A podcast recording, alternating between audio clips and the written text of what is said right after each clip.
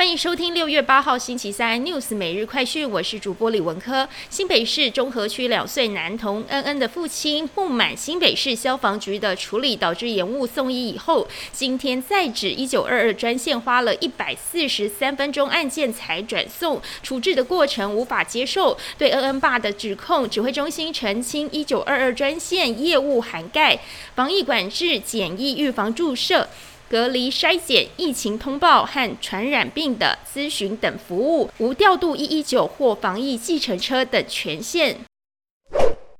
成品信义店恐难续约了，统一召开临时董事会讨论成品信义店的去留，但传出同意的大股东台南帮都倾向不同意，因此成品信义店的续租可能不乐观。由于统一集团原本就有统一时代百货设立在信义成品的旁边，未来有机会连成一气，在百货密布的信义商圈成为一股重要的新势力，对决星光三月、微风汉元百。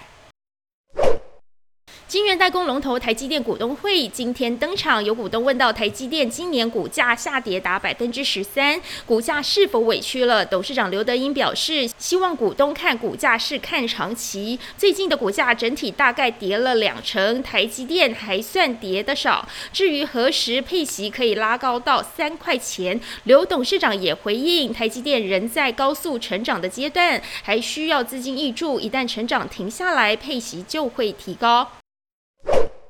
中国网约车巨头滴滴出行已经正式向美国证券交易委员会申请，自纽约证交所下市后，又传出滴滴正在和中国电动汽车制造商国际汽车谈判，有意收购三分之一的股份，表明滴滴在中国监管机构结束调查以后，试图重返市场。更多新闻内容，请锁定有线电视四十八八十八 MOD 五百零四三立财经台 iNews 或上 YouTube 搜寻三立 iNews。感谢台湾最大 Podcast 公司声漏技术支持，您也可以在 Google、Apple、Spotify、KKBox 收听最新 iNews 每日快讯。